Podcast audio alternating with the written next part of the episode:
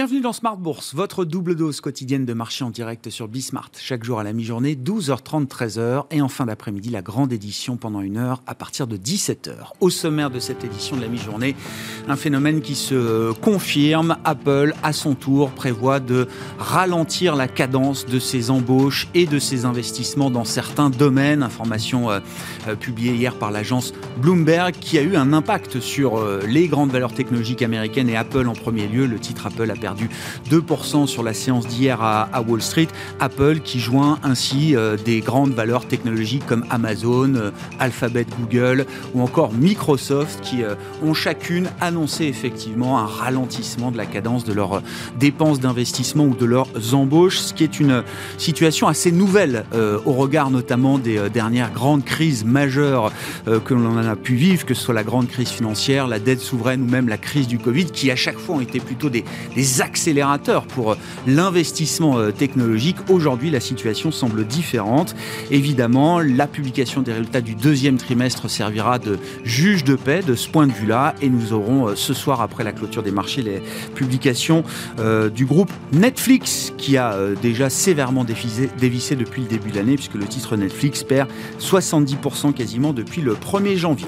L'État français a donné un prix à EDF. Ce prix est de 12 euros par action qui euh, euh, eh bien, euh, donne une opération de retraite cote à quasiment 10 milliards d'euros hein, pour permettre à l'État de racheter donc les actionnaires minoritaires d'EDF. Le cours de bourse d'EDF était suspendu, la cotation a repris ce matin évidemment.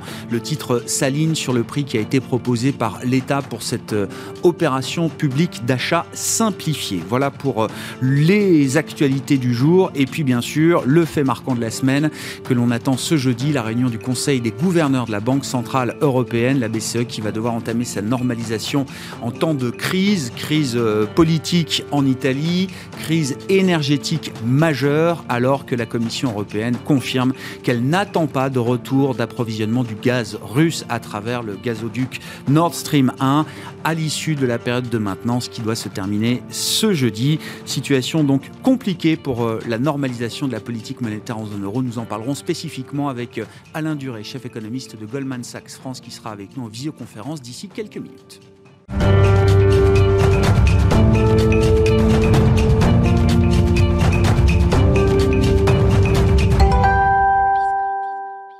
et des marchés dans ce contexte qui évolue euh, sans tendance à mi-séance après deux jours de rebond. Les infos clés avec Alix Nguyen.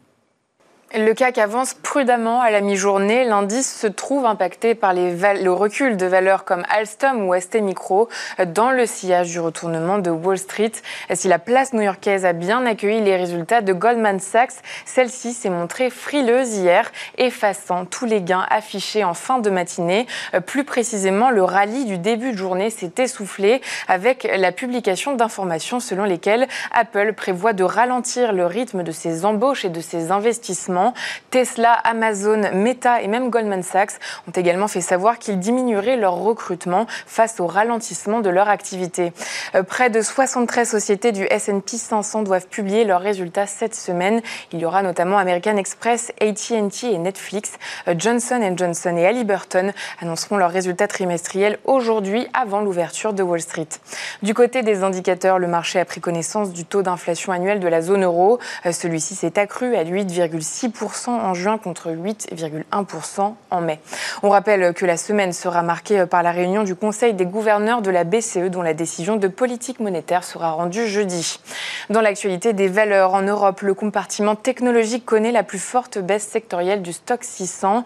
Les ressources de base sont également en repli. Elles sont impactées par la situation sanitaire en Chine où l'on redoute une baisse de la demande du fait de probables nouvelles restrictions afin de lutter contre le Covid-19.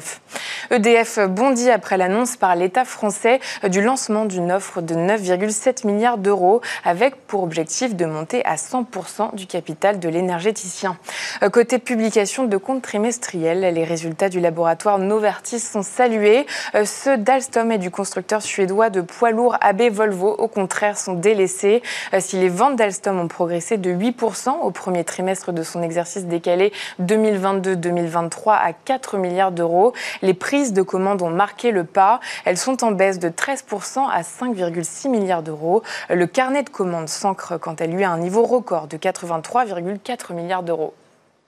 Tendance, mon ami, deux fois par jour à 12h30 et 17h, les infos clés de marché avec Alix Nguyen dans Smart Bourse sur Bismart.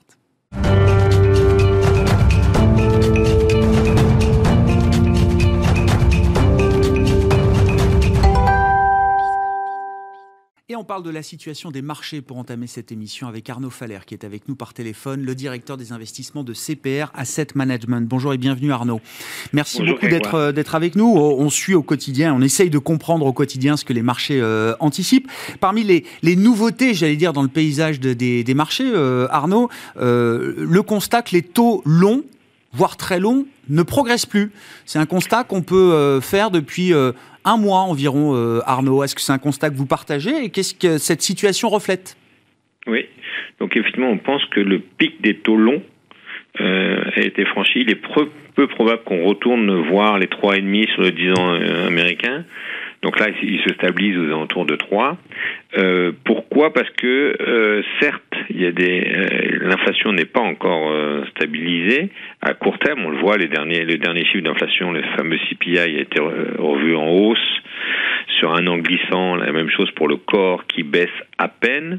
En revanche, l'inflation à long terme vue par les marchés, elle, a été revue en baisse ou se stabilise euh, plutôt au niveau plutôt bas. On l'a vu sur l'inflation anticipée par les marchés quand on regarde les obligations annexées sur l'inflation. Hein, mm. On regarde l'inflation point mort.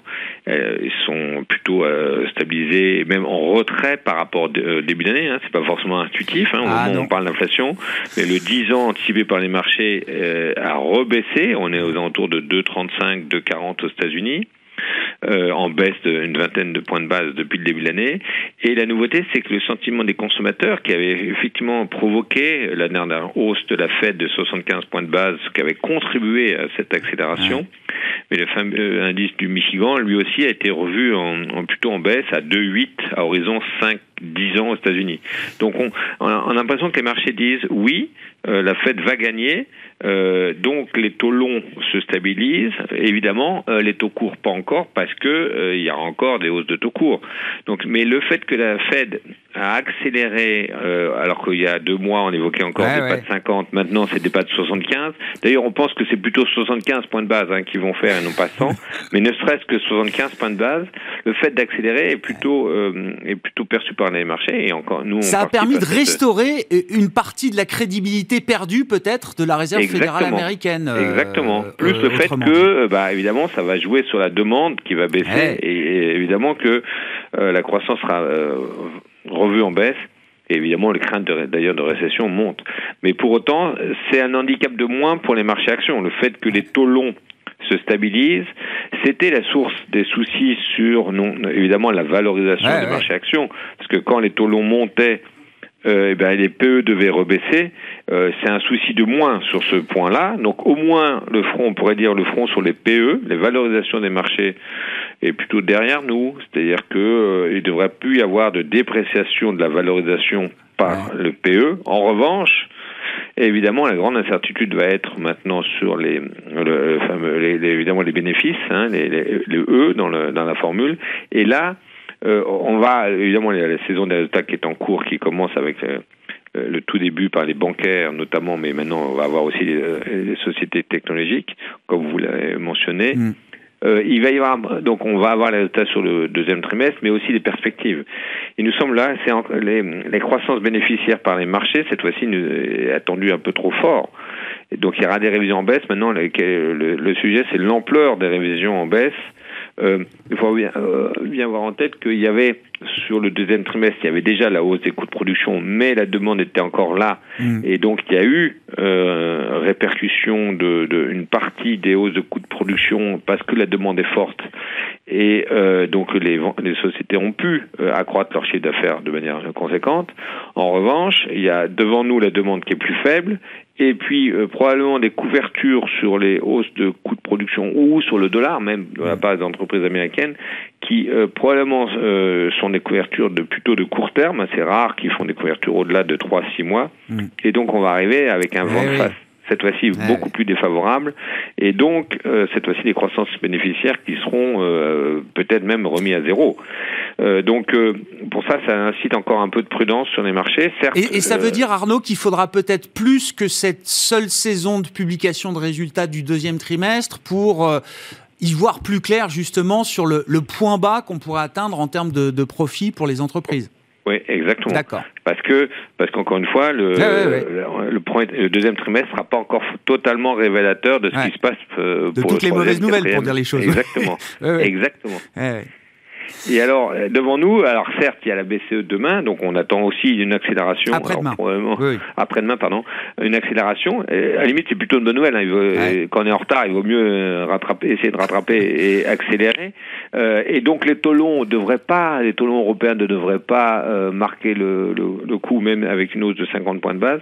En revanche, il y a aussi jeudi, il y a évidemment la décision de oui ou non de réouverture du, du gazoduc Nord Stream 1 après la période de maintenance.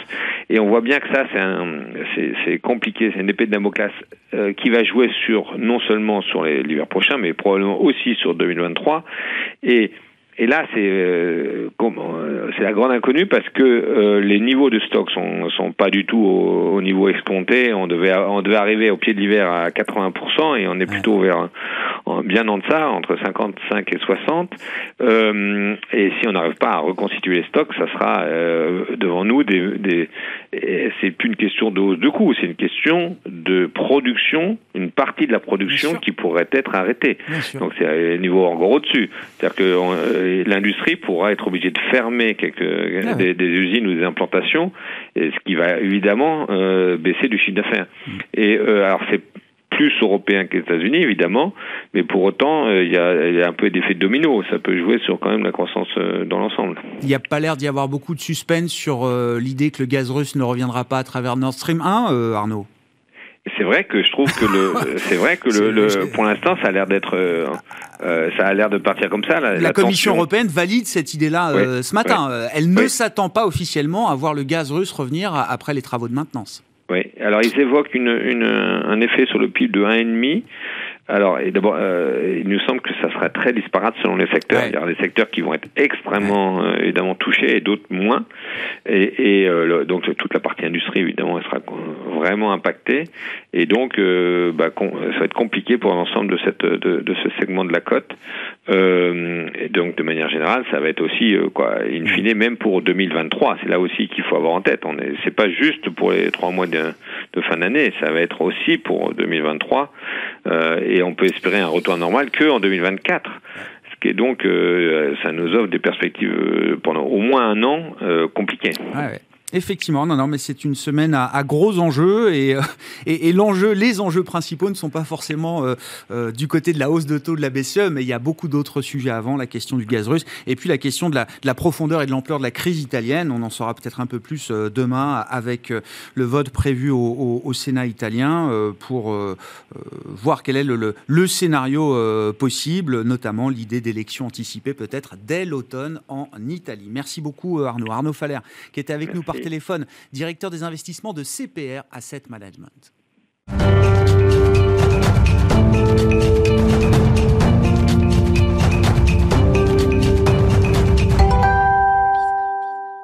Oui, c'est ce que j'essaie de dire. Derrière la hausse de taux attendue de la Banque Centrale Européenne euh, ce jeudi, la première depuis 11 ans, il y a évidemment beaucoup de, sujets et de complexités à traiter pour euh, la Banque Centrale Européenne. Alain Duré est avec nous en visioconférence pour un, focus justement sur les enjeux de cette réunion. Chef économiste de Goldman Sachs France, bonjour et bienvenue Alain.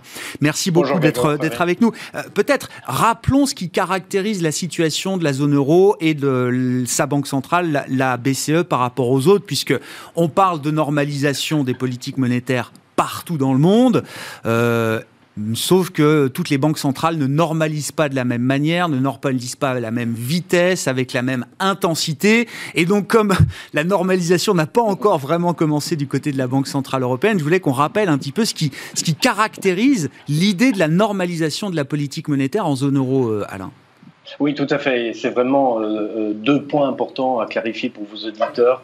Euh, le premier étant qu'on parle de normalisation et pas de resserrement euh, monétaire. C'est très important. Donc euh, l'idée, c'est que la Banque centrale européenne ramène son taux directeur de refinancement de l'économie actuellement négatif à moins 50 points de base en territoire positif pour être plus en phase avec les fondamentaux économiques, inflation et croissance, mais il est nullement question de retirer la liquidité excédentaire que la BCE a injectée dans le système bancaire par ses programmes d'achat. Le deuxième point, c'est que la nature des achats de titres par la BCE va changer. C'est-à-dire qu'aujourd'hui, on avait des, achats de titres d'obligations souveraines et privées par la BCE qui faisaient partie intégrante de la politique monétaire. C'était la seule manière euh, pour la BCE de continuer à avoir une politique monétaire accommodante augmentant, en augmentant la taille de son bilan mm. alors qu'elle avait atteint le point le plus bas pour son taux directeur à moins 50 points de base. Aujourd'hui, euh, euh, les achats de titres seront basés sur un argument de stabilité financière. Comme quoi la stabilité financière est un prérequis à la stabilité des prix, l'objectif principal de la BCE. Et qui dit donc stabilité financière dit aussi intervention ponctuelle et donc et non régulière comme on avait jusqu'à présent. Qu'est-ce qui va déterminer jeudi euh, au sein du Conseil des gouverneurs l'ampleur de la hausse de taux qui sera délivrée, euh, Alain Dans une autre vie euh, précédente, vous avez participé à élaborer des recommandations de politique monétaire au sein de l'institution de la Banque centrale européenne. Comment est-ce que vous pressentez la nature des débats qu'il y aura jeudi? Alors personnellement, je pense que le débat va tourner autour de euh, le, nouvel outil anti-fragmentation et son design euh, conditionné à euh, l'ajustement des taux d'intérêt. Si vous partez du principe qu'en juin dernier, l'annonce plus ou moins faite par la présidente Lagarde d'un ajustement graduel de son taux de politique monétaire, 25 points de base ce jeudi et 50 points de base en, septembre. Si vous partez du principe que l'idée était de ne pas avoir de décision sur l'objectif de, fragmentation avant septembre, mmh. le fait d'avoir avancé cette décision, puisqu'on s'attend à la publication des détails de ce, nouvel outil euh, ce jeudi, peut certainement, dans l'esprit des plus faucons euh, du Conseil des gouverneurs, changer la configuration du débat en disant mais puisqu'on a avancé la décision, euh, on est tous d'accord pour dire qu'on peut ajuster davantage, puisque si euh, les rendements obligataires privés et publics dévissent, on aura un outil pour contenir ces écarts de rendement.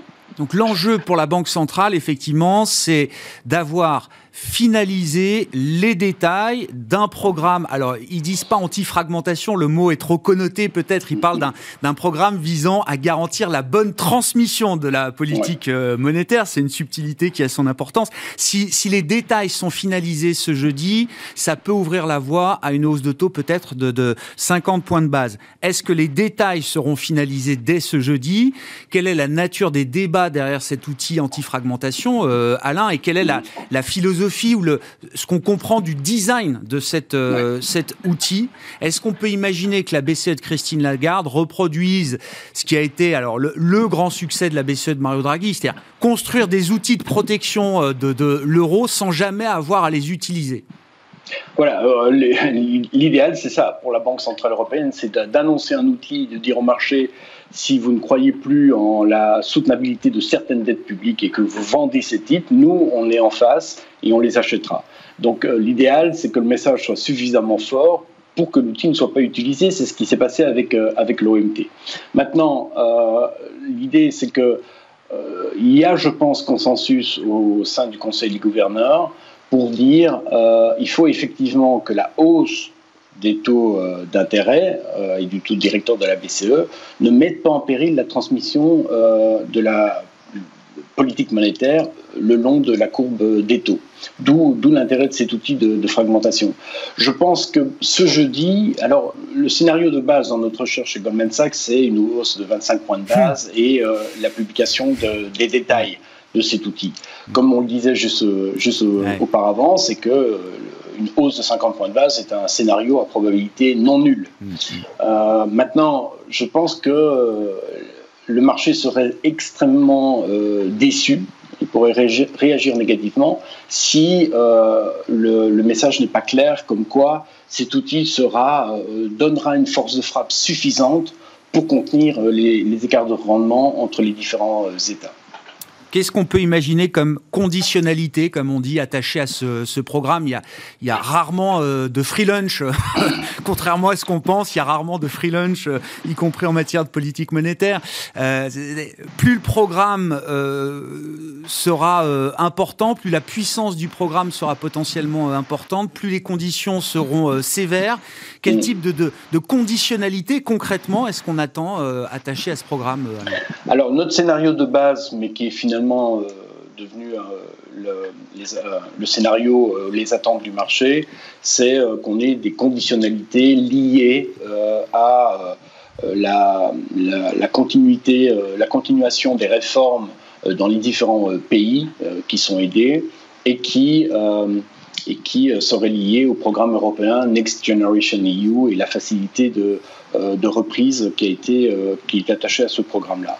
Maintenant, euh, ce que, ce, que, je voudrais préciser, c'est que si les, le Conseil des gouverneurs de la BCE accorde beaucoup d'importance aux, aux, différents cas juridiques mmh. et qui ont, qui ont qui ont été euh, contre la BCE à la Cour constitutionnelle allemande, je pense qu'ils pourraient ne pas euh, répéter les conditionnalités qu'on a eues dans le programme comme euh, l'OMT, parce que euh, finalement l'argument de la Cour constitutionnelle allemande était de dire que ben, ces conditionnalités liées à des programmes européens, que ce soit le mécanisme de stabilité ou euh, peut-être demain euh, la, le mécanisme de, de, relance économique européen, et eh bien finalement c'est tellement c'est plus de c'est pas de la politique monétaire, c'est plus de l'assistance financière à des pays en en difficulté, ce qui n'est pas le mandat de, la Banque Centrale Européenne. Et donc je pense qu'au minimum, comme critère, il y aurait évidemment une évaluation de la soutenabilité des dettes publiques par la BCE mm. et évidemment la conditionnalité que les marchés euh, que les gouvernements euh, et euh, les dettes qui sont achetées par la BCE continuent à avoir un prix de marché, à avoir accès au marché et que le prix représente une valeur fondamentale. Est-ce que c'est un programme qui permettrait de couvrir un risque politique, par exemple, en Italie, euh, Alain, qui est euh, ben, un scénario récurrent, qui est en train de revenir sur le devant de, la scène. Est-ce que c'est un programme qui, peut avoir euh, permettre cette, la couverture d'un risque politique? Ou est-ce que c'est autre chose? Indirectement, oui, parce qu'à partir du moment où le marché ne croit plus dans la capacité d'un pays à rembourser sa dette publique sur le long terme, c'est euh, très souvent lié à un risque politique. Euh, c'est qu'on a un changement de gouvernement avec un gouvernement qui est moins moins, je vais dire, euh, orienté euh, européen et, euh, et plus, et plus se sent plus à l'aise par rapport aux contraintes, à l'application des contraintes européennes. Et donc, effectivement, donc, un, un stress sur les rendements des obligations souveraines est très souvent lié à un risque politique. Donc, lorsqu'on dit on a un outil qui garantit la bonne transmission mmh. de la politique monétaire le long de la courbe des taux et que on dit en gros que ben, on va garantir la stabilité euh, financière. Mais généralement, la stabilité financière vient euh, d'un risque politique et d'une incertitude politique. Donc ça revient un peu euh, à la même chose, c'est de dire finalement, malgré les risques politiques qu'on peut avoir dans certains pays, nous, BCE, on a une vision de long terme et on pense que la stabilité est politique et financière sera garantie et donc on achète les titres que le marché euh, ne veut plus. Est-ce qu'à ce titre-là, est-ce que c'est un programme qui vise à, cibler un certain niveau de spread, euh, d'écart de taux de, taux de financement entre les différents États de la zone euro, euh, Alain? Alors, je pense qu'effectivement, la BCE va présenter son programme. Elle ne va pas donner une référence de spread parce que, encore une fois, comme on le disait tout à l'heure, l'idée c'est de ne pas utiliser cet outil. Donc, si vous, donnez, vous êtes trop précis sur un niveau de spread qui est toléré par la BCE, on sait que le marché va tester ce niveau de spread. Mais il y a deux raisons pourquoi le spread plutôt que le rendement euh, par, par pays. Euh, le premier, c'est que en fait, c'est lié aux certaines contraintes juridiques qu'il y a dans le traité européen et dans les statuts de la BCE, notamment l'interdiction de financement monétaire. Si vous dites il y a un certain niveau de spread qui garantit la stabilité financière, euh, en fait, vous garantissez quelque part de maintenir l'allocation des ressources financières entre les différents pays et vous n'avez pas euh, d'effet redistributif négatif. Euh, et le deuxième, le deuxième élément, c'est effectivement quand on donne la dimension en termes de spread, ben, le spread peut s'écarter, le spread entre le rendement obligataire italien à 10 ans et celui et l'obligataire allemand à 10 ans, il peut s'écarter, mais il peut s'écarter à cause de l'Allemagne ou à cause de l'Italie. Donc euh, voilà, c'est pour ça que je pense euh, que ça sera une définition en termes de spread, même si implicitement, euh, il est clair que la BCE a un certain niveau de rendement maximum pour chaque pays au-dessus duquel la dette publique dans ce pays-là deviendrait insoutenable si on a la confirmation jeudi que le, le, gaz russe ne reviendra pas à travers le gazoduc euh, Nord Stream 1 à l'issue de la période de maintenance, euh, Alain, on, peut craindre que les forecasts, les nouvelles projections euh, macro faites par la Banque Centrale Européenne pour cette réunion soient d'ores et déjà caduques. Qu'est-ce que ce scénario de, de blackout tout semble pointer vers l'idée de la réalisation de ce, scénario, Alain. quel type d'impact macroéconomique il faut avoir en tête? Alors, si euh, effectivement c'est le scénario qui est prolongé jusqu'à l'hiver, on aura l'Italie et l'Allemagne en récession. Euh, et c'est d'ailleurs, euh, et donc on aura inéluctablement une pause dans la normalisation de politique monétaire de la BCE. Et c'est d'ailleurs, je pense, un des arguments qui va être utilisé par euh, les, les plus euh, faucons euh, du Conseil des gouverneurs, qui est de dire, si on est trop graduel dans la normalisation de notre politique monétaire, eh bien, on va entrer dans un ralentissement économique, voire une récession, avec des taux d'intérêt encore très bas, voire négatifs. Mmh. Donc avançons la normalisation de manière à pouvoir récupérer des marges de manœuvre en cas de ralentissement économique ou de, ou de récession. Bon, 50 BP, effectivement, le, le, cas est visiblement sérieusement discuté. C'est ce que nous rapporte l'agence Bloomberg euh, ce matin, avant la, la, la, pré-réunion des, des, gouverneurs et la réunion de jeudi, qui sera donc décisive en matière de, de, politique monétaire, avec une première hausse de taux, 25, 50, première hausse de taux en tout cas depuis 11 ans, euh, attendue du côté de la Banque Centrale Européenne. Merci beaucoup Alain, merci pour cet éclairage en amont de cette réunion. Alain Duré, chef économiste de Goldman Sachs France, avec nous en visioconférence dans Smart Bourse à la mi-journée. Voilà pour cette édition. On se retrouve à 17h en direct pour une nouvelle heure ensemble sur Bismart.